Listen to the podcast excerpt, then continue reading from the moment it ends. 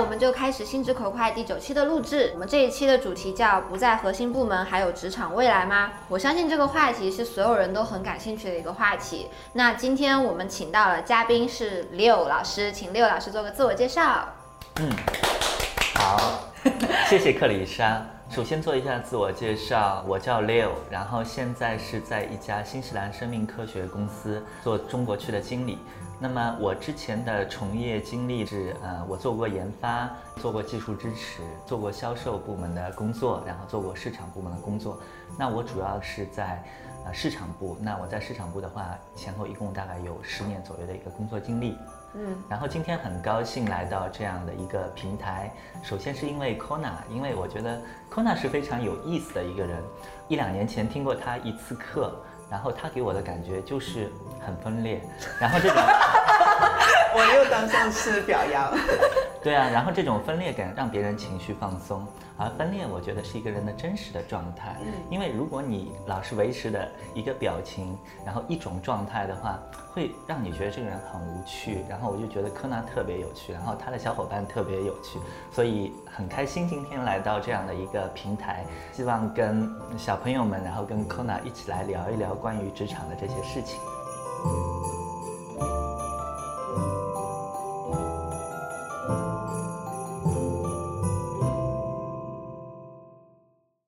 请六老师来回答第一个问题，就是您还记得您第一次工作的时候，您有考虑过要去哪个部门？我要去核心的，我要去非核心的这样的思考吗？说到第一次的选择，因为那时候是零六年，刚刚硕士毕业，我是上海人，然后从青岛回到上海。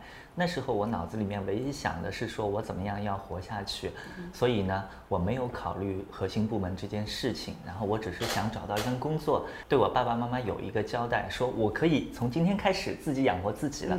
所以当时呢，就在张江一家药物研发公司，然后从事了药物研发的工作。嗯。柯娜老师呢？哦，六老师也是在张江是第一份工作啊！哇，我们有共鸣了。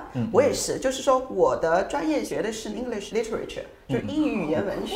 对啊，是。然后看上去很酷，但是其实找工作的话，没有什么可以涉及的工种。然后我又想在企业里面做，当时也是在张江，是在一个芯片行业。哎，我现在就觉得你铺设的行业非常重要。你后面一旦积累了一定的工作年资之后，你要去换行业，其实面临了很多的不可确。定的因素，确实，当时我当然是比较 blinded 的，随便什么行业我就想赚钱。对我在大学四年的时候可卖力的打工啦，对，所以我去的现在想来其实是非核心部门。嗯核心部门就是给公司找钱的部门，对吧？然后我一入职场就是芯片行业的人力资源部门。对，嗯。那我也分享一下我自己。嗯其实我是一开始就有一个核心部门的意识的，就是早会啊，人不是不是不是这里，不是不是，我印象非常深，是我大一大二的时候，那个时候找实习是没有方向的嘛，你只是想要有个工作经验。但是我有个朋友，他好像从十二岁开始，他就对音乐行业特别感兴趣。然后呢，他是找实习都是有方向的，就要找这种跟音乐相关的公司去打工。他说他有个朋友学金融的，那么。给人的感觉是很酷，可以赚很多钱。那么你应该去投行这种地方，Goldman Sachs 这种地方，对吧？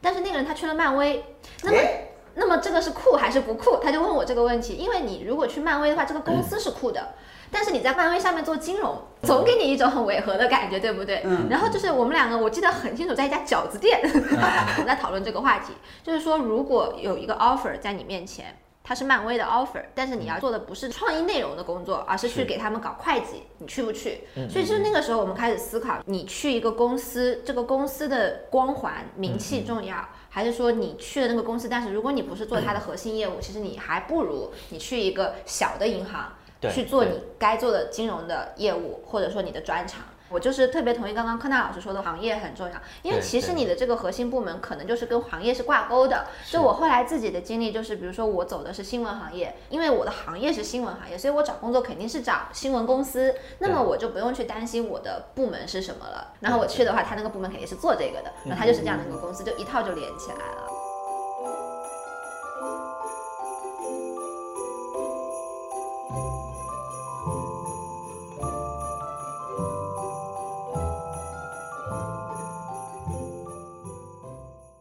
现在的毕业生也好，或者很多已经有职场经验的人，他们在换工作的时候，对，他们要考量核心部门、非核心部门这里面其中的一些因素，应该注意哪些？我考量到的一个点，如果是一个刚毕业的一个学生的话，我认为是这样：首先是基于你个人的一个兴趣，我认为兴趣很重要。第二点的话，是你对于这些公司的部门，如果是有了解的话。你可以选择核心部门，因为核心部门的话，你会接触到更多的一些资源，然后同时的话，你会得到更充分的锻炼。因为如果同样在一家公司，那如果你是一个比较嗯基础的一些工作，其实背后代表什么？你受到的训练比较少。而你可能做的事情也偏少。那核心部门不一样，核心部门的话，它是要发生很多事件的。比方说你在市场部，那你必然会参与很多很多公司的核心的活动。在这些活动里面，我认为精力就是资源。如果你没有足够的精力，其实你的能力也不能得到足够的锻炼。那么同样，比方说你工作两年，你们两个的一个成长是不一样的。所以，如果你是一个像 Chrisa 一样理性的女生的话，我建议你选择自己的兴趣。同时选择偏核心的部门。丽老师有没有具体的事例？就是您过去经验里面，您有没有看到核心部门出来的 candidate 候选人和非核心部门？你在面试他们也好，你在想要把他们 recruit 到自己的团队里面的时候，您所谓的成长上的区别，具体体现在什么地方？那我这样说，我以前的同事吧，因为我以前的部门是在市场部嘛。那有些同事的话，他是市场部科班出身的，或者是他就是毕业了以后直接读了 MBA，然后直接进入到市场部。那有些同事的话是曲线救国，那他可能刚开始的话是找一份工作，比方说是做一些培训的工作，但他后来发觉，哎，那些工作的话自己表现的机会太少，最后又转到了市场部。那这两种经历的人。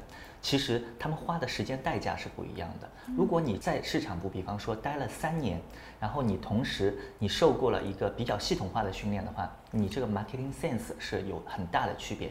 那如果我另外一个同事他是从售后部门、培训部门走到市场部的话，其实你一些标准的流程或是市场的思维，你必须要通过时间的积累的。那么这两者之间的一个差距，就代表着，哎，你要跨到另外一个时间节点的话，你需要额外再花三年的时间。嗯，等于说你原先只是积累了你的一个工作经验，但是你要到这个部门，其实这个部门它有本身的经验积累，而这一部分的时间你可能是比不上别人。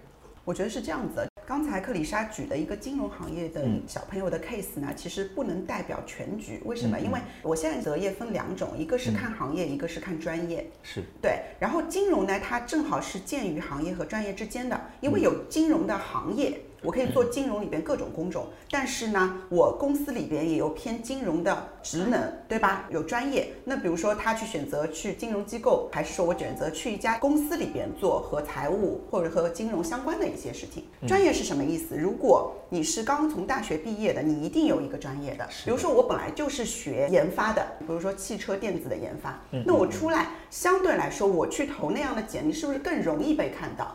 兴趣是另外一方面，兴趣而且要结合你到新的工种上面的体验，所以就是如果我们希望比较稳妥的话，那么还是以你的专业去。那么我带着专业又有一个问题，到底我去哪个行业呢？嗯，对不对？比如说我学会计的，我去任何一个行业，没错，我学人力资源的都可以。那么我在这里建议大家，就是一定要去看我们的经济走势，一定要看我们现在国家，如果你在国内发展的话，一定要看我们国家的分项标。现在几个行业我已经说过很多次了，像医药行业、对，芯片行业，还有汽车行业，一定是非常棒的。那么去了 leading 的行业，再往上走的行业，那你的发展其实是像坐在一艘船上一样的，对，它会带着你往前走，对，是一种势能。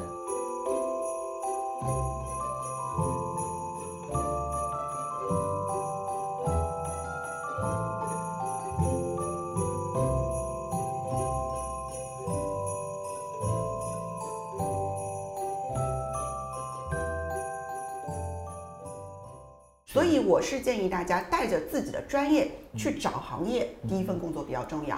那第二点，我为什么说你以为的你以为不是你以为呢？就比如说我自认为自己一直是搞研发的，那我去了一家公司，我就在他的研发部门从最基础的开始做起。后来做着做着，我就发现，哎，其他部门的一些事情好像更适合我。我不太喜欢天天坐在办公室里边，我喜欢出去跟人家打交道。那是不是我的大学专业选错了方向，或者说我更适合跟客户打交道，走在一线呢？嗯我要提醒大家，一定要去体验嗯，你去了研发，不是你一辈子就在那里了。对对公司里边你去了一个好的行业，它一定有内部的职位打开的。对的，他一定会优先选择内部合适的人，因为你从外面获取的话，那个成本是非常高的。那我就建议大家，如果觉得哎，暂时我这个岗位啊、不太适合，你就内部 transfer 去尝试更多的岗位。我不认为现在岗位有太大的壁垒，除非是比如说医药行业，他要做呃研发，甚至做临床，那种是很专的。但其他的知识的部门，我认为是。可以去尝试的。那我这里也有一个例子，就是以前我在一个重机械行业，就是做那种大型机械的行业。当时有一个非常厉害的技术人员，海外留学回来，我们也花了很多机会把他培养起来的。我们希望他做设计和工厂沟通的那个桥梁。但是呢，他的性格是属于很希望站在一线和客户去沟通的。那我们那个时候在，跟他无限沟通，他 almost 要走了。嗯，那么当时我们就 transfer 了他的这个岗位去做 sales。后来我们发现，它就是一块宝藏。为什么？因为我们那个时候大部分的 sales 其实没有 technical background，对他纯的是一个商务的销售，会做图纸，会去跟客户讲技术，然后再加上他的性格很外向。那个销售是做大客户的销售，比纯粹的讲商务的销售来的让客户更安心。对对对所以它就是一个很好的职业的通路，现在也是做一个很大区域的 VP 了。嗯嗯，对，所以我建议大家一定要多去尝试各种可能性。两位说的都特别好。Leo 老师在说的时候，我其实就想问他，就是后面科纳有点到的一个 point 是什么呢？我们第一期播客讲的是格格不入吧？我记得刘杰老师说了这么一句话：外行领导内行。嗯，那么刚刚 Leo 老师说的那个 case，就是一个是 marketing 背景出身的，一个可能是别的跳过来的嘛。嗯嗯您有没有考虑过说外行领导内行这种可能性？就虽然他在专业性上面差这个人三年时间，是但是他可能会带给原来这个 team 一个新的一个视野。这个的话，我认为也是非常合理的，因为在一个部门的话，我觉得并不是说外行带领内行，但外行一定可以带来更多的一些视野和角度，那么可以让这个部门变得更丰富。而这个部门本身的话，是因为它的丰富性，所以就具有创造力。所以无论你是科班出身也好，无论是你做过销售、做过技术，然后再转到市场部门的话，它让这个部门多了更多的可能性。因为客户的类型也是百变的，那我们不能用同一种类型去跟客户说话，我们要找到客户最合适的类型去跟他交流。所以我非常认同大家这个观点。嗯，其实我个人不太怎么说这个事情，外行领导内行要分两块去想。大部分情况下，我是不太认同的，嗯因为一家公司的成长，它一定是要有基石的。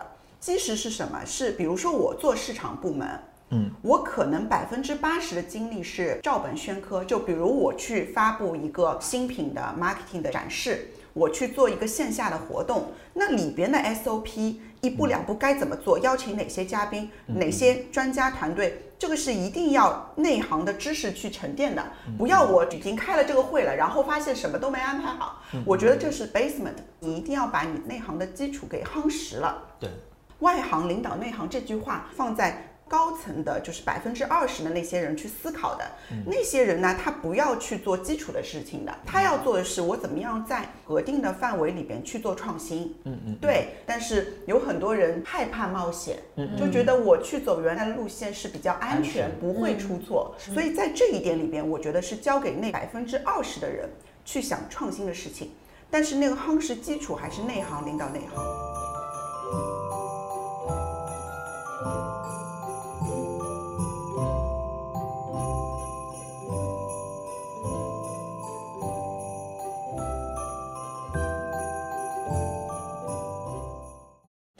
个我想引到下一个问题嘛，就是说与显而易见的核心部门价值相比，您认为非核心部门的价值在哪里？因为刚刚柯南老师讲到专业和行业的区别了，我其实当时在策划的时候我在想这个问题，比如说有些看似是非核心业务的部门，嗯嗯比如说我们一直在讲 HR。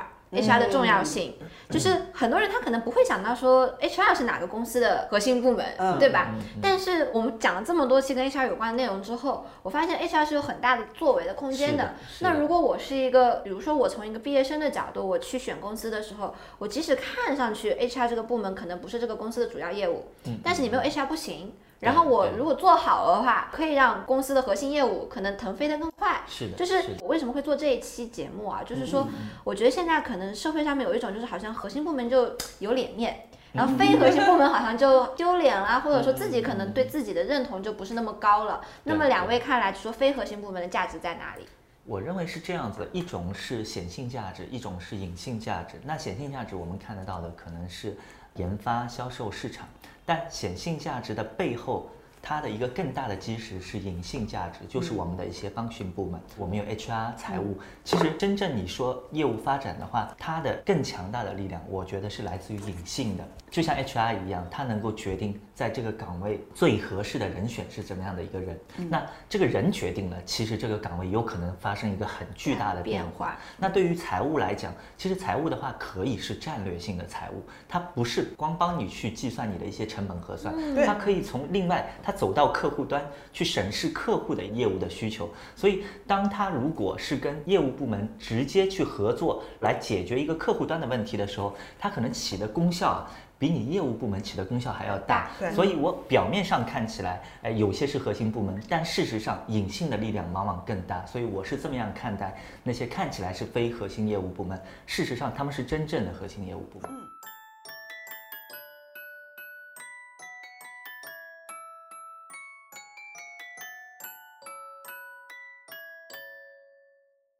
到这次议题的时候，我就自己去写了一下我常规认知的核心部门和非核心部门。但是我现在发现，随着社会的变迁，这个壁垒就是越来越模糊。你可以从很多不同的角度去切，说是不是这个是核心的部门。我举一个例子，如果这家公司是一家独角兽公司，它准备融资、准备上市的话，其实你看啊，很多投资者他看公司看什么？一就是你有没有核心产品，对吧？好，第二点，我们觉得，哎呀，财务不重要，我就记记账，账不记错就可以了。哎，不对，你当公司要去融资、要去上市的时候，财务它有一个叫战略会计，我不仅仅是做做账了，我要去规划三到五年之后的发展。我们公司，比如说从一个亿到五个亿乃至十个亿的过程当中，我哪几个节点 forecast 到我会有很多财务的危机，管理好那个危机。然后在财务层面上，也是人家投资者非常要看的地方。那在这个阶段，是不是我冲出去的就是人力资源和财务部呢？对吧？然后在这个阶段里边，我们难道说他们不重要吗？其实很重要。但是你又看了，已经非常标准化的，特别是跨国的公司，它已经有很长的历史了。那么，其实，在跨国公司里边，相对来说，财务啊、人事啊，它大部分做的 routine 的工作。就是他其实那个工作里边没有太多的创新的部分，因为他就算创新，海外的总部也不同意，嗯嗯，他都是 global 来管理的，对，他就是每天坐到办公室，可能他可以预计到五年、十年之后，只要这个行业不死，他还是做同样的工作。在外资企业，在中国的研发其实不是研发，那个只是把外国的龟壳国产化到中国，对，核心的研发一定不会放在中国的，因为考虑到很多 IP 的东西。那你要想在外资企业在中国，你就要去做销售，因为销售是拿数据说话的。你不做销售，你哪怕研发、finance 啊，哪怕市场搞几场活动，也是比较标准化的，不那么重要了。嗯，所以我的看法是，你一定要看你的公司。这个不能就是一刀切，嗯嗯，我觉得柯老师真的很会引啊，真的吗？因为我我真的不是托啊，不是，因为你看我下一个问题，我为什么刚刚听到一半的时候我就特别激动呢？因为我参考了一个文章，它也不能叫文，它是一个微博，是一个人他发的微博，他说是一定要在公司的核心部门工作啊，这是真正的捷径啊什么？因为他自己的经验就是他是去了 Oracle，就是甲骨文，对，但是甲骨文的研发部门在美国，并不在中国，甲骨文 Oracle 在。中国的核心部门其实是它的市场部门，对，是市场啊、销售这种的。他是作为一个研发去了 Oracle，结果后来他发现 他其实是不被重视的那一个。对，就是他以为的核心部门，并不是真正的核心部门。对，所以的话，这里面是很有意思的，就是我原来都没有意识到，就是同一个公司，它其实在不同的 location，在不同的地点，它的核心还不一样。是，所以这真的就像您说，就是不能一刀切。对的，呃呃，这点很有意思。那我下一个问题其实也跟我们之前的讨论有关的，其实非核核心部门里面还有一种部门叫创新部门。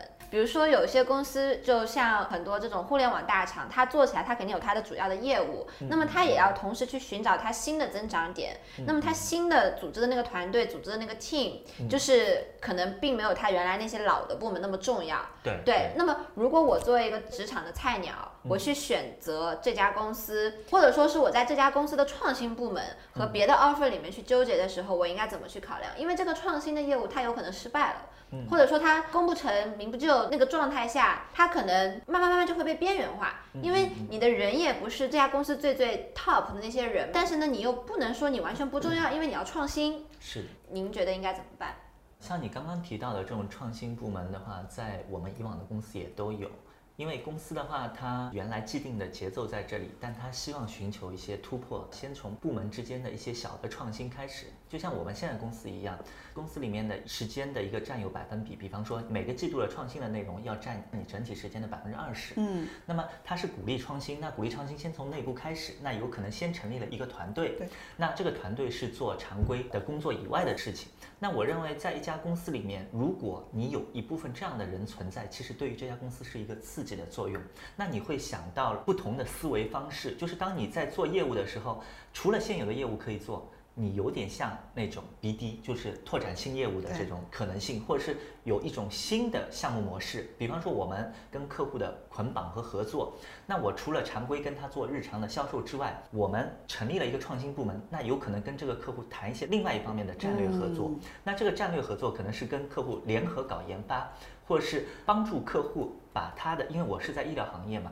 帮助客户把他现有的这些科研的成果转化成商业化。那尽管表面上看起来这个路径可能不是特别简单，但是从深度的大客户捆绑来讲，客户更关心的是你这个带给我的额外的价值。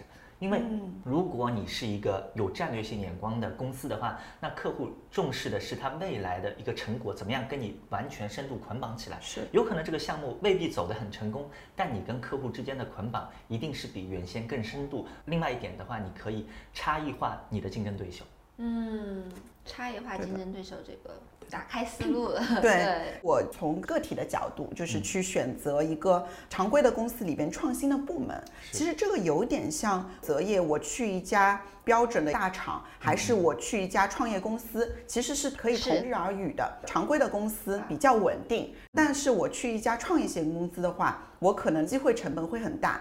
就可能他暂时给我的 salary 高一点，但是有可能做不成，一年两年就倒了，我就没有工作了。其实是一个感觉，因为大部分公司他做创新部门，如果他做了十个，九个死了，那九个部门大部分是解散的。那除非内部有一些 open 的岗位，那这个不好讲。对，大部分是遣散掉的。如果你真的去了，需要 take 一些 risk 的，我建议大家薪资谈高一点。如果同样的薪资，我相对来说选稳定的。还有就是你要看那个创新部门的理念，因为人的工作是这样的，你相信相信的力量。你自己去了那个创新部门，你都觉得那个 idea 是 bullshit，那你怎么可能好好的去做呢？对吧？要去多多了解，而且跟你创新部门那个部门的 leader 多去沟通。对的，对他是不是一个？可以 make it happen 的人，他是不是一个只是空想的那样一个人？虽然说薪资上的浪费是一部分，还有就是你浪费了很多选择其他机会的可能性。那正好康康老师讲到，就是说选择大企业和创新企业嘛。因为我之前问的问题是大企业下面的一些核心部门和创新部门。嗯。那其实我在策划的时候，我就觉得有个灵魂拷问了，就是我们其实有四种，就是大公司的核心业务、大公司的非核心业务。初创公司的核心业务和初创公司的非核心业务，这四者之间，您觉得应该怎么排位？嗯，我从我个人的角度来讲啊，我以前的话是做过不同规模的公司啊，那我内心一直有一个向往是要去大公司的核心业务。当时的话，我以前的公司就是一直在挽留我，那么他觉得就是我们这边可以给你开出更高的 title、更高的薪资，嗯，那你是不是考虑留下来？那我最后没有留下来。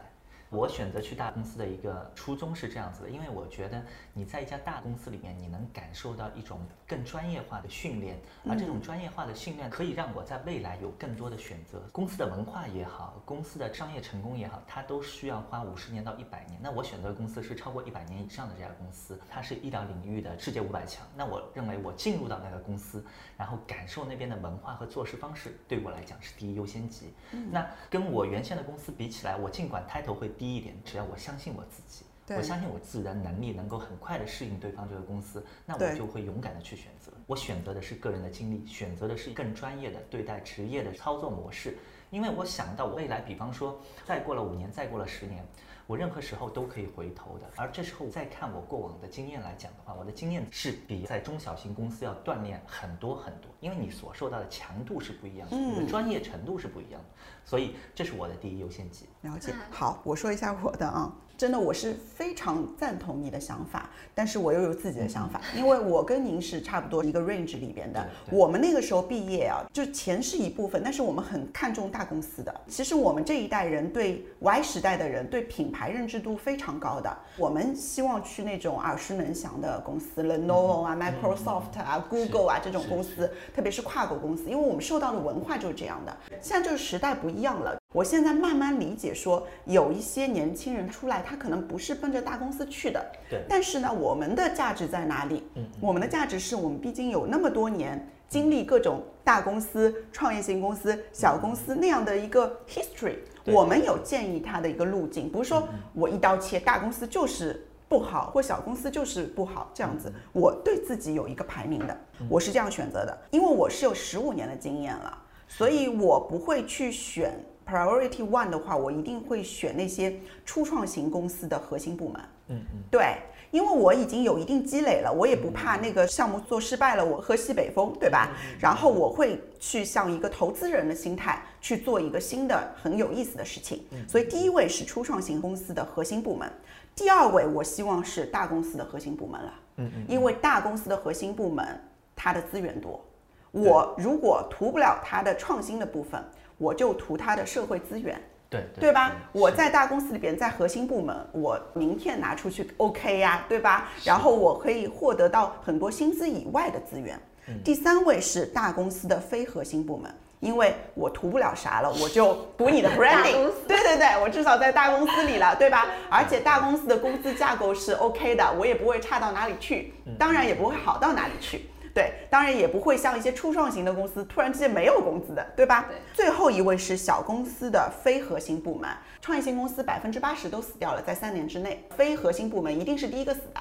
嗯。所以就是我最后去选择小公司的非核心部门，但是如果小公司的非核心部门给我很多钱，又给我股份，嗯嗯。对我愿意去把这个 priority 排在大公司的非核心部门前面，就排在第三位了。第三位，嗯嗯，那非常清晰。对的，但是刚刚设职场的一定不能选我刚才说的那个路径了。你不能只选初创型公司的核心部门是你的 priority number one 了，不可以。我是这样想的，我非常赞同 Leo 老师刚才说的。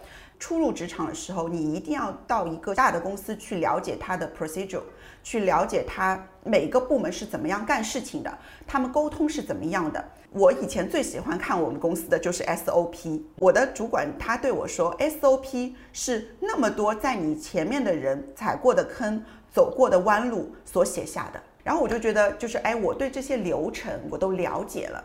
那么如果初涉职场的小白的话，你何不拿一个大公司做你打引号的练手呢？对，对不对？所以我的排序是这样的：小白第一个选大公司的核心部门，然后第二个选大公司的非核心部门。嗯，为什么？因为你去大公司的非核心部门，你还有机会 transfer 到大公司的核心部门啊，先上传了再说。对，第三个是小公司的核心部门，第四个是小公司的非核心部门。初入职场的人，有大的公司一定要去，对，除非你家里有矿。我真的不能更认同，因为看到你在讲的时候，我头一直点，点的像是波浪鼓一样，就是没有视频。因为我的排名其实是跟柯老师一样的，除了就是柯老师后来讲到那个股份，那个是我没有想到的，我脑袋里面没有这个东西。就是我现在虽然我才工作一年多一点，但是我之前有很多实习。对。然后我们当时我们在上学的时候，我跟我朋友也是 debate。就是你是去大公司，你去长见识，还是去小公司？因为小公司其实好处是什么？你做的事情多，你成长的空间大，甚至是就像我们一开始就讲，就是你要什么都要试一下。你大公司你去了之后，你可能就是人家让你做什么做什么，你就做那一条线上的东西。但是小公司的话，因为它就是人手不够，业务又多，你什么都可以去摸一下。你可能就是给自己打开个思路，或者说是我们当时因为还是学生阶段嘛，然后我们说的是我们都不知道我们自己是谁，我们也不知道我们自己想要什么，那你就去试一下。那么小公司是不是有更大的空间？所以这一直是一个 debate。然后我自己的经历是我比较幸运的是，我的实习我去了一个大公司，也是大公司里面的核心业务。然后我就是通过我的实习长了很多见识，就是我知道大公司的操作是什么样的，就是一个正规的公司，它的就像科大讲的 SOP 是什么样的。我有了这个概念之后，如果我继续，就是如果我一个 entry level，一个就是新人去一家大公司，我其实没有什么自由空间的。就是怎么讲，就是一开始你可能会很开心，就是学到了很多东西，但是你这个 learning curve，你学学学到一半，你会发现不可避免的。我在那边想说，难道我以后每天做这件事情吗？就是对。然后当时我就想说，嗯，那可能去个小公司，去个小公司的话，你可能自己的话语权会比大公司要多很多。像我的话，我自认为我是搞创意的啊，就是我觉得在创意方面还是需要有一个空间让你把自己的想法给说出来的。对对。那么我觉得小公司是不是平台会大一点？这是我自己的考量。所以我要是我排名的话，我是跟柯南老师一模一样的，就是我会先去小公司的核心部门，然后再是大公司的核心部门，然后再是大公司的非核心部门，再是小公司的非核心部门。对对对对对，心有灵犀。你看我现在多可怜，我工作了十五年排出来的东西，人家工作了一点五年都可以跟我一样了。所以就是长江后浪推前浪，这是一个好的，就是让我们看到未来。就是现在，包括我看我自己的小孩，我都觉得。哎，我在十一岁的时候没有这样的想法。对的。他为什么如此超越？我可能到二十几岁才知道。嗯。他们知道世界比我们知道的更快、更准、更好。嗯。这是好事情。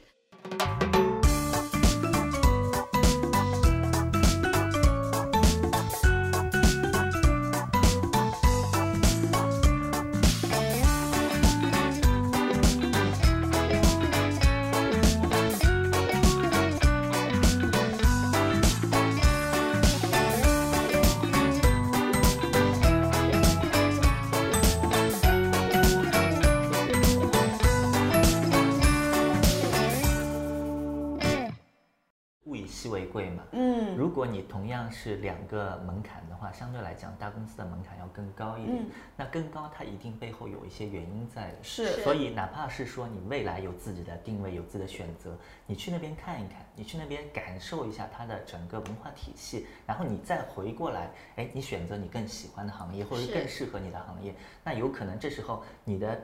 散在的高度就不一样了，对你对于这个商业的一种看法就不一样了。对，那么你在一个门槛低的地方，你可能没有看到高的地方，但你在高的地方一定是可以看到低的地方。是是，哎，我非常喜欢这个角度，是这样，嗯。那么其实有个很现实的问题，就是如果我是个大学生，我是个毕业生，我可能我知道我最好是去核心部门，对吧？大家都想去核心部门，是，但是大家都是菜鸟，我要怎么去核心部门？就如果从老板的角度，我凭什么要把核心业务给你去做呢？我是这样想的，你。去核心部门，如果是菜鸟的话，大概率不会做核心业务。啊，对，你会在核心部门做核心部门比较打杂的事情。比如说这家公司它是销售导向了。你去做一位销售助理，那你前期做的一定不是去大客户那边跟他谈 case，一定是帮助去谈 case 的大客户经理去打印他的材料，去打印他的标书，去看标点符号有没有错，presentation 之前去插一下电脑，一定是做这样的事情的。嗯，对我一直说为什么机会会到你的身上，大家都说，哎呀，我以前考分高，我为什么沦落为给人家去抬桌子、去插电脑呢？其实我们不要拘泥于这。一点，我刚刚出社职场的时候，我是做培训与发展的，人家就觉得，哎呀，你这个和商学院一样的，做的都是高大上的。其实我每天排课桌椅，然后每天还要排回去，我更多的做是体力。然后那个时候 paper 很很多，打印教材也不是外包的，自己打印，然后拎上拎下。各种老师的订机票、订酒店、安排行程、去安排车子接他，这些琐碎的事情，其实都是我这个小菜鸟去做的。嗯，但是你要相信，很多你做的结果会说话的。嗯，客户对你的体验反馈是会传到你的主管耳朵里的。机会永远是给有准备的人。那个有准备不是说我很有目的性的，哪个非常重要的会议上我要秀一把，事情口碑都是自己做起来的。哎，这个我要支持一下科纳的观点。嗯，因为。呃，之前我看过洛克菲勒的一本传记啊，他的一个孩子也是非常好的一个商学院毕业的，但是呢，他把他的儿子就放在最基础的岗位上做最底层的工作。那别人也问他，为什么说要从最基础的走起？因为他说就是锻炼他的一个共情心。嗯，当你没有共情的时候，其实你做的任何的决定都不一定符合这个企业的发展。你没有跟一线员工的共情，你不知道各种各样的艰辛，那你最终可能做不了一个管理者。只有当你跟所有层级的员工发生一个共情，这时候你选择的道路可能是比较符合公司发展的道路。因为任何一个人必须要有一个情商，一个共情。因为我前段时间看过一个数据，说做成一件事情啊，最终能够成为一个成事儿的人。他的智能的要求占了他百分之二十，而他的情商是占了他百分之八十。那为什么情商会占百分之八十？尤其我们看到一些管理层，其实他们更多的是一个情商管理。是管理层是管人嘛？管人基本上就是情商管理。那情商管理其实最初的一个训练就是在科纳说的搬一张桌子、复印一个文件、倒一杯水。这些在训练你什么呢？训练你的感受能力。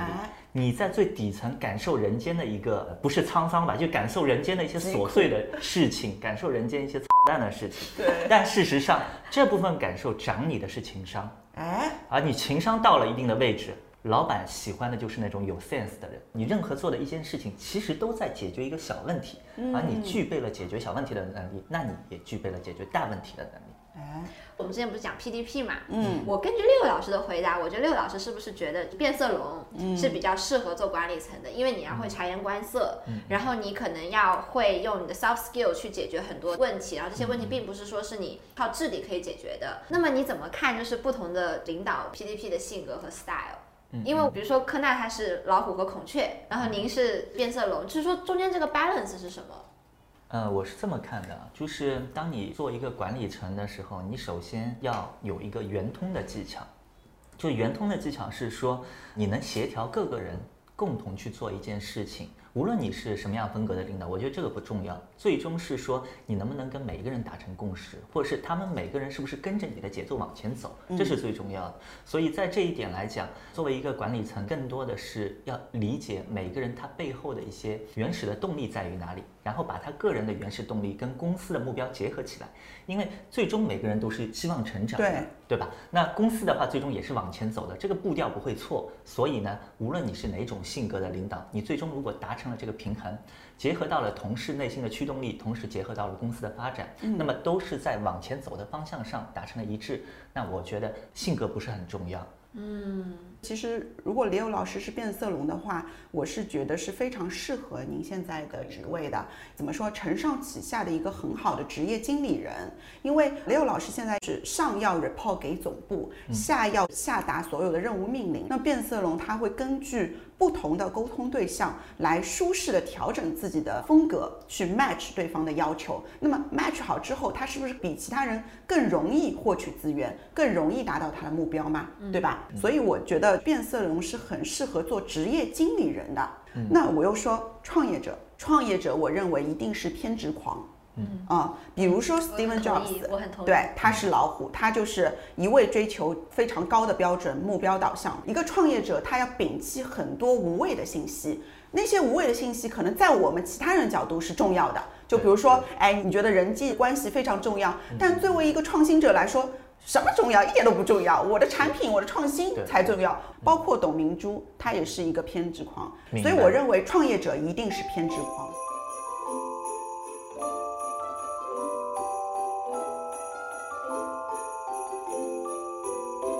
有一个叫乌合之众的书嘛，是。如果你跟太多没有占有高维度的人一起讨论的话，那你会把你的纬度也被他们拉低。对，所以作为一个战略的执行者，他一定是很果决的。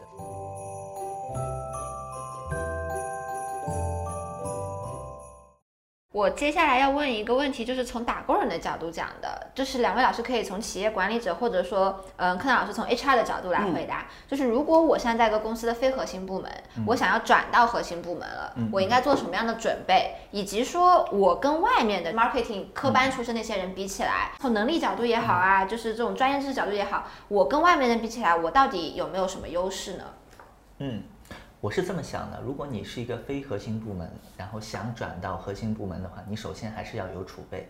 就是说，如果你对于某一个职位比较感兴趣，你一定要提前做好功课。那么当那个职位有招聘的时候，他首先也会考虑内招。是。那内招就考虑那些哎别的方训部门的同事，他们对于这个岗位是不是有兴趣？那你的有兴趣是体现在你具体在这个岗位上你是怎么想的？领导不在乎说你能不能解决实际问题，嗯，但是你有没有经过深度的思考，或是你个人通过你混合背景下面的一个新的解决方案是什么？对，因为领导不是说只喜欢经验丰富的人，他喜欢的那种人是学习能力很强，同时呢，你保有很强的热情。作为一个非核心部门的人，你表现出来第一点，你的学习能力很强。对，那第二点。你的热情很足，那这两方面结合起来，领导可能会觉得，我基于你的学习能力，基于你的热情，那你将来在这个看起来是一个比较新的岗位上，你的潜力是无限的。我是建议你在现在非核心部门的时候，很多项目边际没有那么明显的项目，你要去多参与。就我一直说，你职场人士要让别人离不开你。是。那举一个很简单的例子，我为什么要做心直口快呢？嗯。心直口快对于我这个。销售副总经理来说，根本不是什么我的 JD 里边的事情，对吧？我为什么要去做？一，我觉得这个团队很好，有很多 creativity 的地方。二，其实我觉得我是要让更多人离不开我，对吧？暂时这个节目没有科纳，可能对吧？以后可能会被取代，这是我的小啾啾，也是我的自我动力的存在，对不对？第三点，我要 echo Leo 老师说的，就是学习能力。只有你不想学，没有什么你学不了的。在我的眼前，没有什么学习能力差或者低的，只有你想不想学。没错。但我遇到很多人，嗯，他对新兴事物就觉得关管我啥事？嗯，我不 care，我要躺平。好，我尊重躺平。我以前一直不理解，有一些人可以一份工作重复重复做，做到他退休的。我会觉得，如果是我，我要吐了。能够用机器替代，我为什么要手工呢？但是你们要知道，人就是二八原则，我没有良莠之分。但是你要接受社会随时可以取代你的工作。对，你也不要抱怨什么中年危机啊，年龄危机啊，什么年轻人过来就不 care 我们老年人啦。那我想问问你，你该学习的时候你在干嘛？嗯，是的，嗯嗯，没错，我非常非常同意。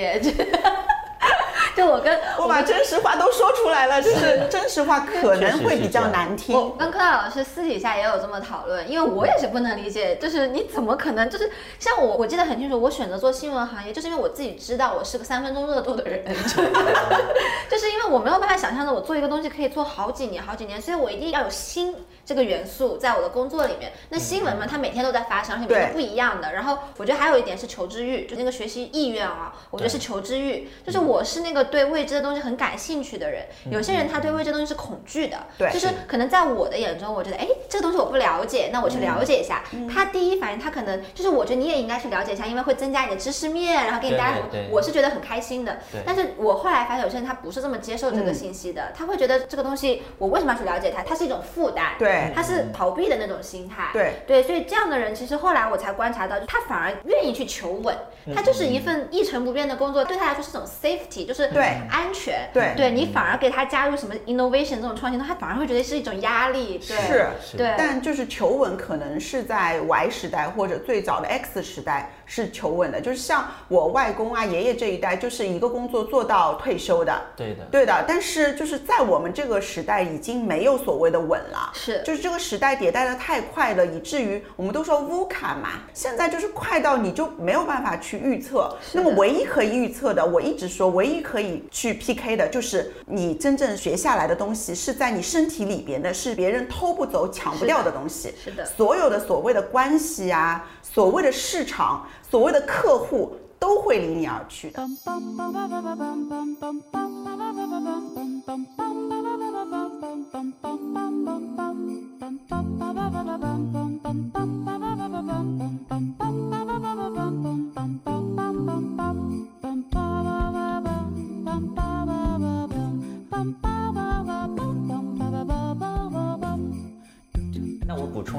角，就刚刚我们谈工作，其实对于一个人的生命来讲，其实你变化也是很重要。那我举两个例子啊，第一个例子的话是一个科学的例子，嗯，就是有两堆小白鼠，一堆小白鼠呢吃好喝好的那堆小白鼠，另外一堆小白鼠呢，它们是不断的会有一个电刺激，那最终吃好喝好的小白鼠，它就发生老年痴呆了。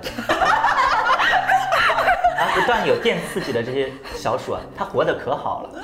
人就是这样子的。对，当你有人选择安逸的时候，其实你离痴呆不是很远了，因为你的大脑没有在训练。而你没有在训练的时候，它慢慢的就走向平稳，或是走向模糊。而当你模糊的时候，哎，你对你的身体也会有一定的影响。那另外一个例子，最近我参加了一个朋友，也是一个艺术家朋友的一个直播交流。然后呢，有一个九十九岁的老艺术家，他就说他怎么样能够保持一个长寿的状态。他提到了几点：第一，他每天是要运动的；那第二。他是不断的向年轻人去学习的。第三，他是每天都要创作和看书的。他说：“为什么这个很重要呢？因为只有你不断的在训练自己的身体和心灵的时候。”你才能防痴呆，或是防身体的衰退，因为你在一个不停的训练的状态的话，你一直保持着活力，而活力会让你更长寿。所以，我们从生活返回到工作也是这样的一种状态。嗯，当你一成不变的时候，哎，你其实走向于被取代或消亡的道路也不会特别远。是，这个生活和工作都是一体。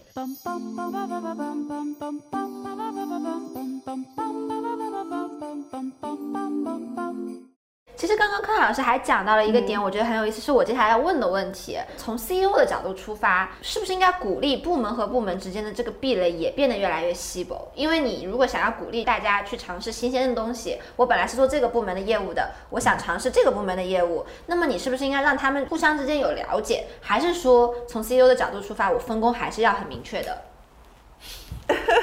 从我的角度出发，就是呃，不同部门之间他们的工作一定是相互要交叉的。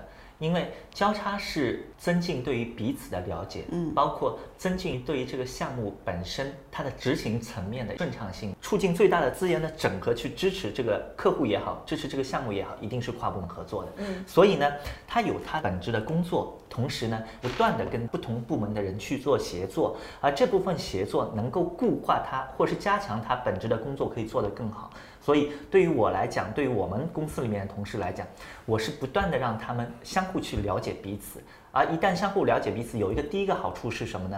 他们能够有更多的换位思考，嗯，知道另外一个岗位是如此的不容易，对，同时另外一个岗位有另外一个岗位的 SOP，嗯，那么他增进了对方的理解以后呢，他更能够以一个同理心的角度去达成一种紧密的配合，因为大家目标都是一致的。比方说，对于销售员工来讲。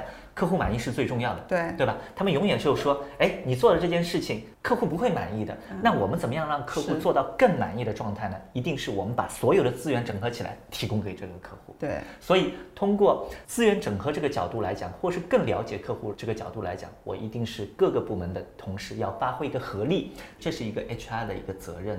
为什么呢？因为我们现在很多的管理层，他没有建立那种 open 思维的一种方式，对对吧？这核心是什么呢？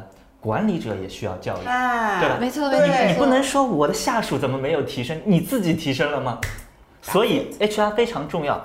那未来一个合格的管理者，他一定是 open mind，对，然后要把这个深植入内心。当管理层有这样的一个思维以后。那你下面的人，他不会说，哎，你怎么自己的事情还没有做好，你还要去做别的事情？你为什么不能开放的思维呢？你不希望你的员工更有创造力吗？你不希望你的员工全面吗？而当你的员工全面的时候，他怎么会影响你的本职工作呢？哇，灵魂拷问三连问。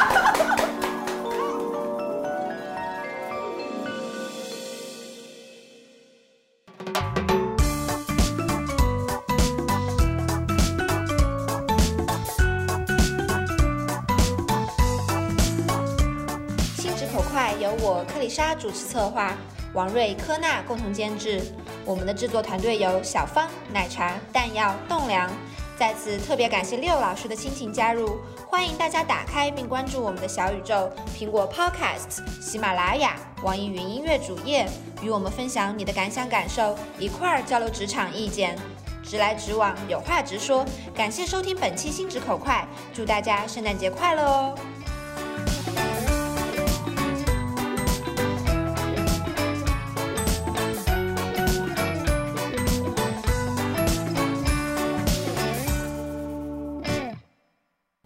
就开始心直口啊！我先插一句啊，就前面我们不是聊到那开心吗？我特别享受、特别有共鸣的，就是我每次录播客都很开心。对呀，播客就很有归属感，对我来说。你知道我昨天回去身体很累，精神很很开心，我就觉得这个人是分裂的，你知道吗？我也是，真的真的，这是最好的状态，是吧？分裂是最好的状态，真的吗？嗯，就是这样子的话，你的思维有弹性，你的身体有弹性，而弹性是一种艺术的爆发力，那肯定是很开。